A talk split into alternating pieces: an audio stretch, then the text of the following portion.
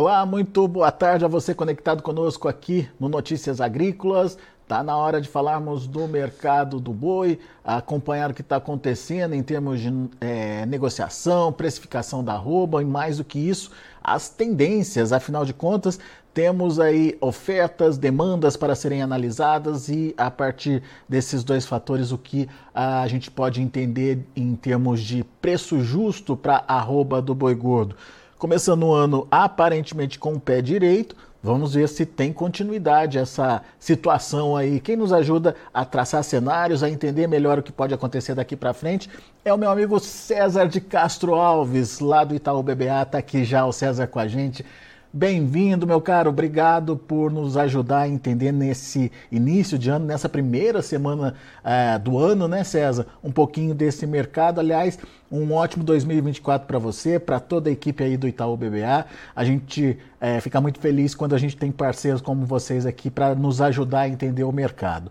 E vamos lá, te pergunto, o que esperar para o mercado do boi gordo ao longo desse ano de 2024 e o que, que você está achando desse início de ano, César? Bom, obrigado, Alex, pelo convite. Sempre um prazer falar com vocês e, e com a audiência aqui do Notícias Agrícolas. Também aproveito para desejar um feliz 2024 com muita saúde e energia para nós.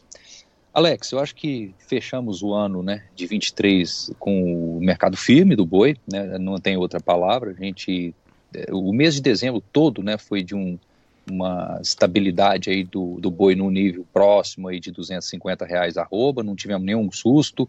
O boi até subiu mais do que a carne nesse mês, então isso reduziu um pouco o spread do, dos frigoríficos no mercado interno, mas ainda num patamar muito, muito razoável.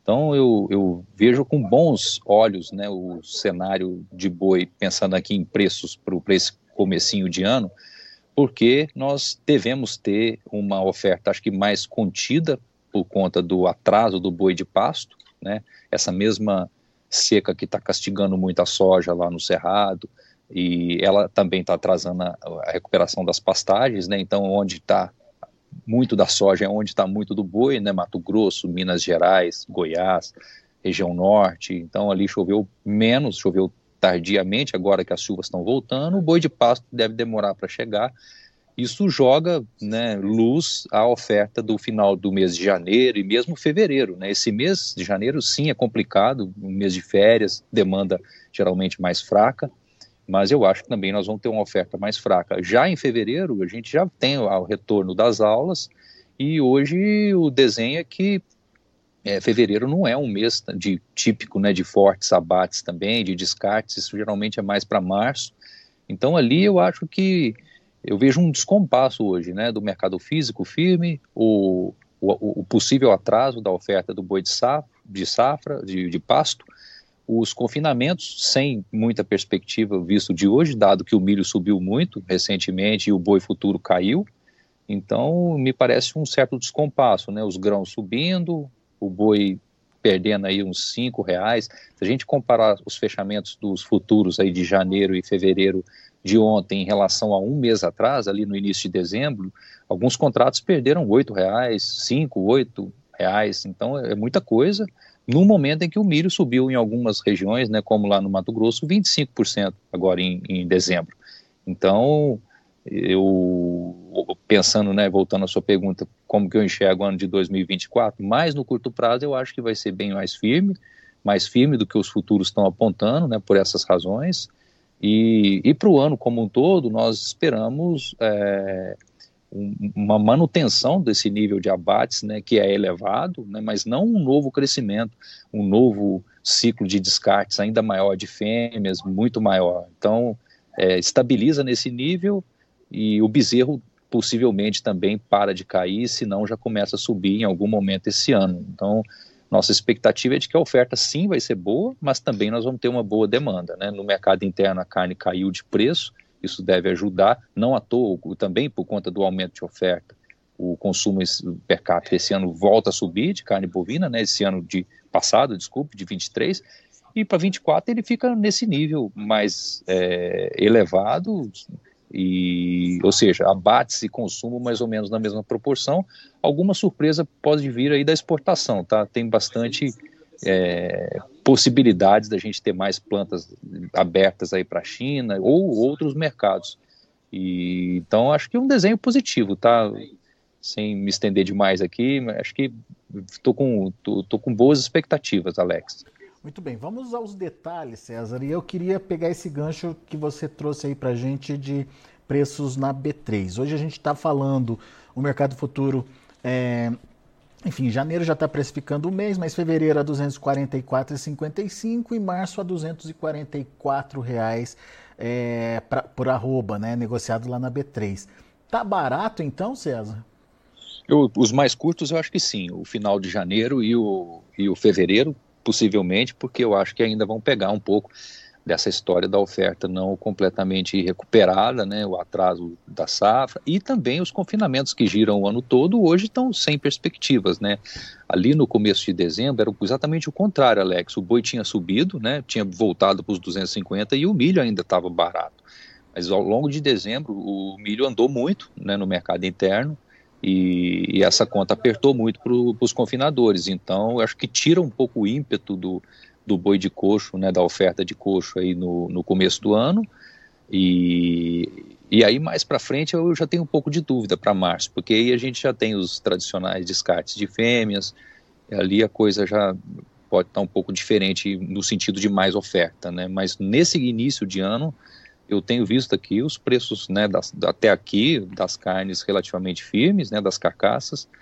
Eu acho que tem um viés para menor, para cair, né, que é um mês sempre complicado mas a oferta de gado eu acho que ela vai ser mais contida também. Então tenho dificuldade de ver essa queda aí de 5, 6 reais por arroba de, dos, que o mercado futuro está precificando, tá? Teríamos que ter uma oferta bem boa para gente, o mercado enfraquecer, tá? Eu estou vendo essa certa discrepância, né, do, da dinâmica dos futuros de boi e de, de grãos, de milho especificamente. É. E, e, você falou também dos confinamentos, né?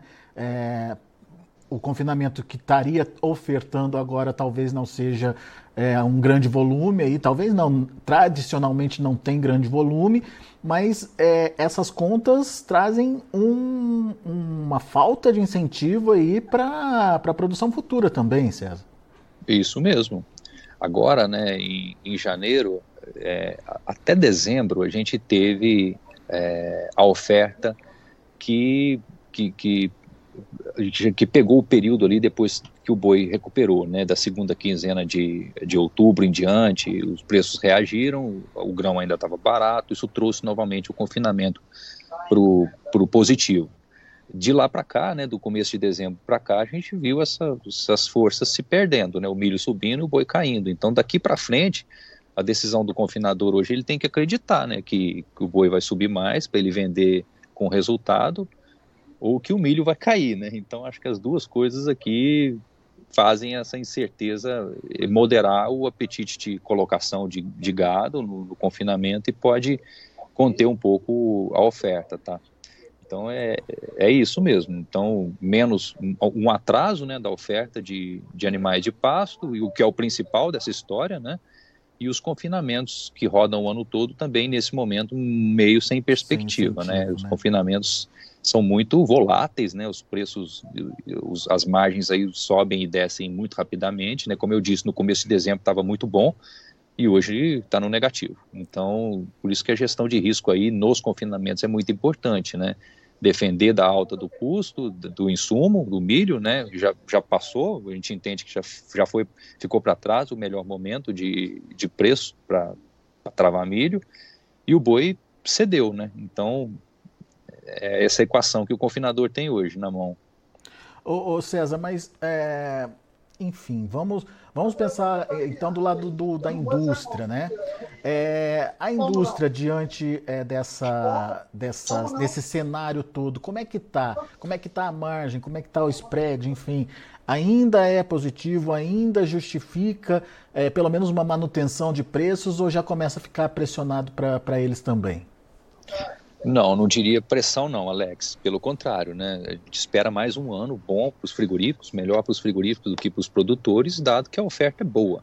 Então, o, vamos separar, né? O ano passado, na média, esse, esse spread dos frigoríficos ele foi próximo ali de 4,5% positivo, né? Teve momentos de 12% positivos, que foi quando o boi desmontou ali em setembro. E T, e o normal é, é esses 4,5, tá? Para um ano de boa oferta, então não é ruim. Mas em relação a novembro, piorou porque, como eu disse, né, a carne subiu 2% em dezembro, o boi subiu 6%. Então, isso esse, esse spread veio de 8% para 4,3%, 4,3% em dezembro. Mas ainda é bom, tá? Então, não, não diria que definitivamente que, que a indústria está pressionada, nada disso. E do lado das exportações, também eu acho que aqui temos um alívio. Também o spread cedeu, era cerca de 11% em novembro, veio para 3% esse mês de dezembro, né? os números vão fechar hoje, ainda não estão disponíveis, mas vão sair às 3 horas, deve mostrar uma pequena queda no preço, e no mês que o boi subiu, aí não tem como, a conta aperta um pouquinho, né? Mas nos últimos três anos aconteceu isso, o spread ele piorou no, no final do ano, é um momento que o preço do boi geralmente é mais firme e depois inverte. O boi cai e esse spread melhora, então acho que a gente tem boas oportunidades aqui esse ano de exportação. Estou mais confiante nos volumes e, e um pouco em dúvida dos preços, né? porque a gente tem essas incertezas com relação à China, né, que não são triviais, é, mas ainda assim a gente está otimista aqui com, com a possibilidade de exportar grandes volumes, né? Esse ano devemos praticamente terminar esse ano de 2023, nós terminamos um 0 a 0 aí, e o ano anterior tinha sido um recorde, então é um patamar bem elevado de, de exportações, mas o preço foi bem menor, né? Isso tem a ver com o ciclo do gado, a oferta foi bem maior aqui, e tem a ver com a economia chinesa também, com o preço do suíno lá, que está bastante pressionado. Então, tenho dúvidas se nós vamos conseguir recuperar preços em dólares na exportação, mas o volume me parece ser um desenho bom. Ô, ô César, você tocou aí na questão da exportação uh, e a dúvida sobre a precificação ou o preço a ser pago aí na exportação. 2023 a gente viu que o tal do boi China não teve a mesma valorização de anos anteriores. É essa dúvida, saber se a China vai pagar mais ou se o mercado internacional vai pagar mais pela carne brasileira? Como é que está essa participação hoje da carne brasileira no mercado internacional?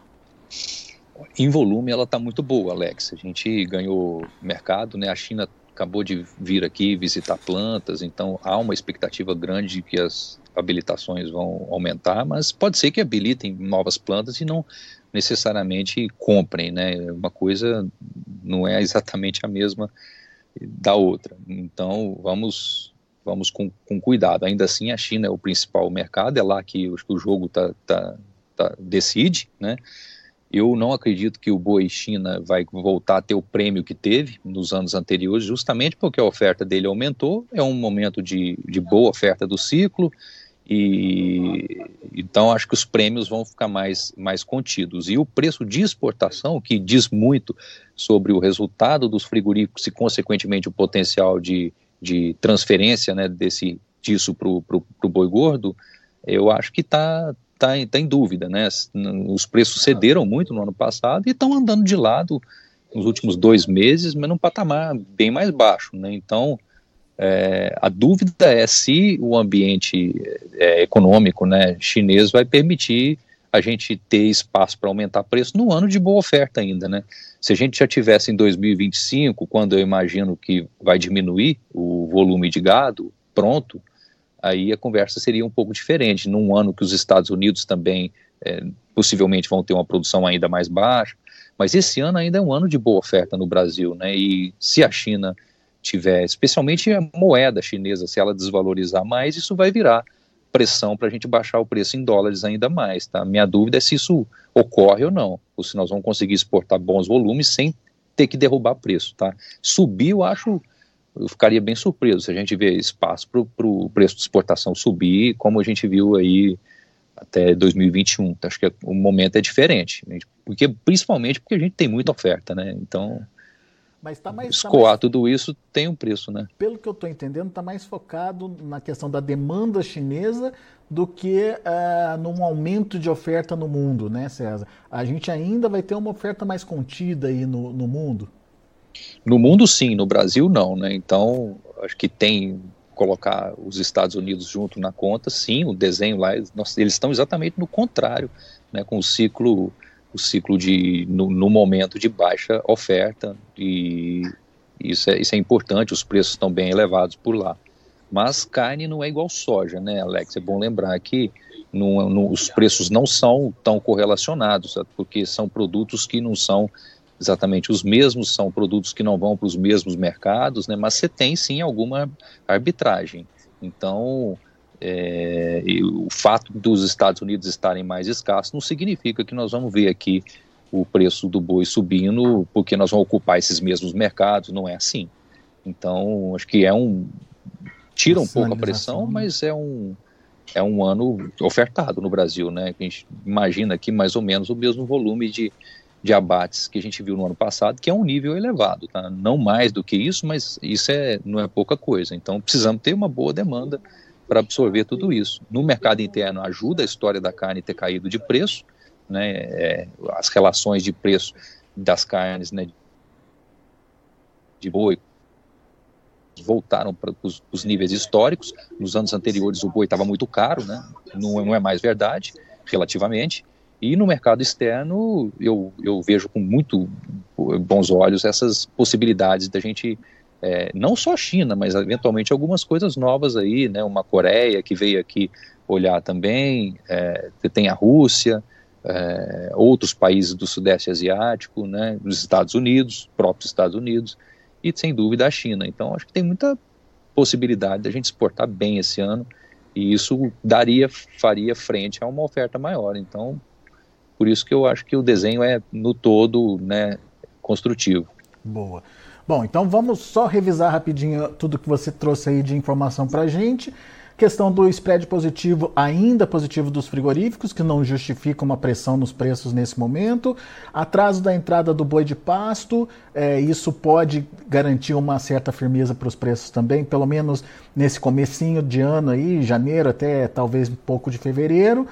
Confinamento com margens negativas hoje em função da é, queda do boi alta do milho aí. É, na, na, verdade, isso acaba também dando uma enxugada na possibilidade de, de oferta aí que a gente teria e tem, tem pela frente. Oferta, ah, ah, aliás, demanda é, no mercado interno sem grandes novidades, mas se mantiver o que a gente está já vendo aí nos últimos meses, está ok. E exportação também um cenário positivo, é, principalmente por conta da possibilidade de é, mais demanda mesmo, né? Não de preços novos, mas mais volume a ser negociado. A China já sinalizou, inclusive, com habilitação de plantas, né, César? Exatamente. É isso aí, Alex. Resumiu muito bem aqui. Às vezes eu vou muito longe aqui no, nas respostas, mas você consolidou, consolidou bem. Ou seja, diante de todos esses fatores, tá, tá, dá para a gente pensar num, num ano positivo aí para arroba, César? Sim, sem dúvida, mas, Alex, não vamos deixar de, de fora aqui da conversa a, a, a importância né, do produtor sempre estar tá atento à gestão de risco. Né? Ah, né? isso é verdade todo ano a pecuária, né, nos últimos anos, ela tem dado um susto. No ano de 23 foi logo no começo do ano, aquele embargo chinês, né? Nós nunca estamos blindados a esses, essas possibilidades que geralmente derrubam a arroba, né? Felizmente, esses movimentos eles têm sido rápidos, né? A arroba se recupera uns 30 dias depois, 40 dias, depende. E, mas quando isso acontece, fere muito quem está com o animal no confinamento, principalmente, não pode esperar, tem que vender, é sempre muito ruim. Então, muita atenção nesse momento que a gente tem uma definição de safra, né, de grãos que caminha para especialmente o milho, eu acho que é um cenário bem desafiador, né? Uhum. Parece que o milho vai ser mais caro mesmo esse ano. E o boi está um pouco depreciado no meu ponto de vista. Então, aproveitar os momentos aí, como a gente teve ali no final de no começo de dezembro que o boi no mercado futuro estava bem, bem mais valorizado. Então, não deixar passar essas oportunidades de trava para defender as margens e não ficar totalmente exposto, porque o cenário sim é positivo. Mas as coisas sempre, sempre tem algum susto, né, Alex? As é, coisas mudam e tem muita coisa indefinida aí, eu acho, especialmente na, na seara aí dos grãos. Sem dúvida, César. Meu caro, muito obrigado é, pela, pelas informações. Eu parei aqui porque tem, teve uma participação do Gustavo Polizelli, ele é do Confinamento Santa Cecília, ele está dizendo que concorda que não acredita em toda essa oferta, eu imagino que do confinamento, né? Sem chuva e sem grão, fica difícil ter tanta oferta. Fato. É isso, isso aí. Né? Muito bem. Obrigado, Gustavo, pela participação aqui com a gente.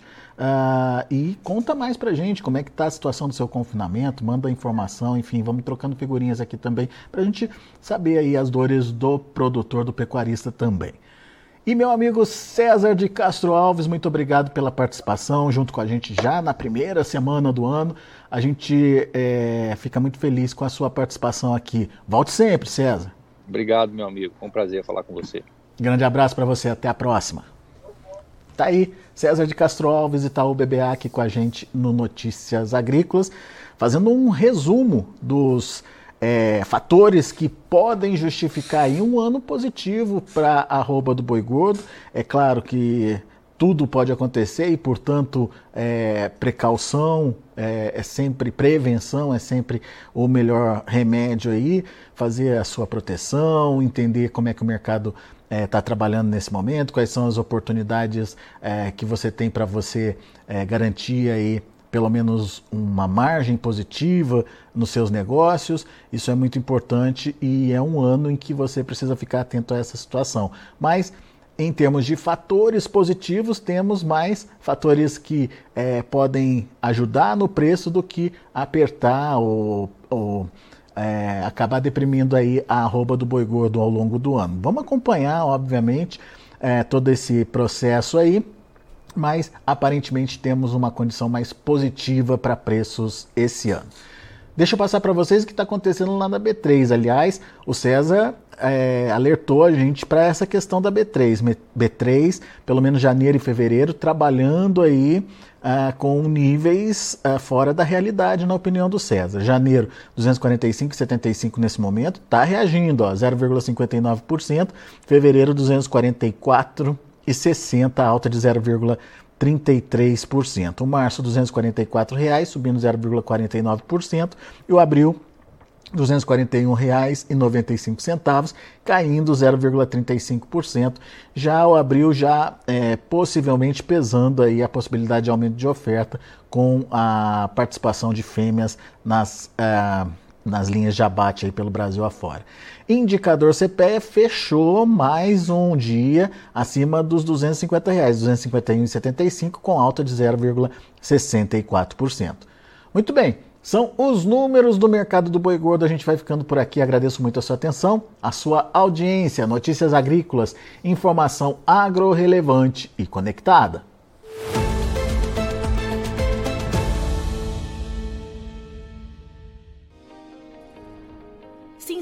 Nossas mídias sociais no Facebook Notícias Agrícolas, no Instagram arroba Notícias Agrícolas e no nosso Twitter arroba Notiagre. E para não perder nenhum vídeo, não se esqueça de nos acompanhar no YouTube e na Twitch, Notícias Agrícolas Oficial.